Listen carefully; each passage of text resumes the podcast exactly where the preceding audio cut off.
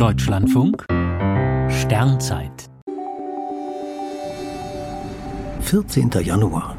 Fast ewig strahlt der Jupiter-Abendstern.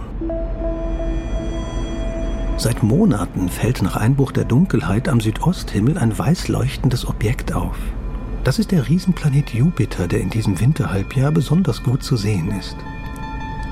Ein Sternzeithörer fragte kürzlich, was das helle Gestirn sei. Viele Menschen halten es für den Abendstern und in gewisser Weise ist Jupiter das auch seit Oktober. Allerdings bezeichnet der Begriff Abendstern üblicherweise den Planeten Venus, wenn er nach Sonnenuntergang im Westen zu sehen ist.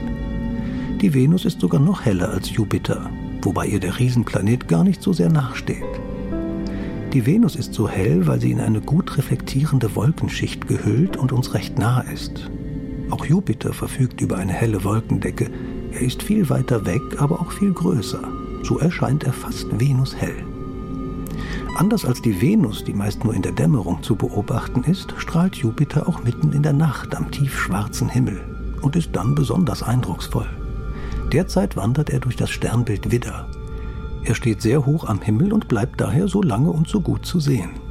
Am Donnerstag ist er besonders leicht zu finden. Dann steht er direkt unterhalb des Halbmonds.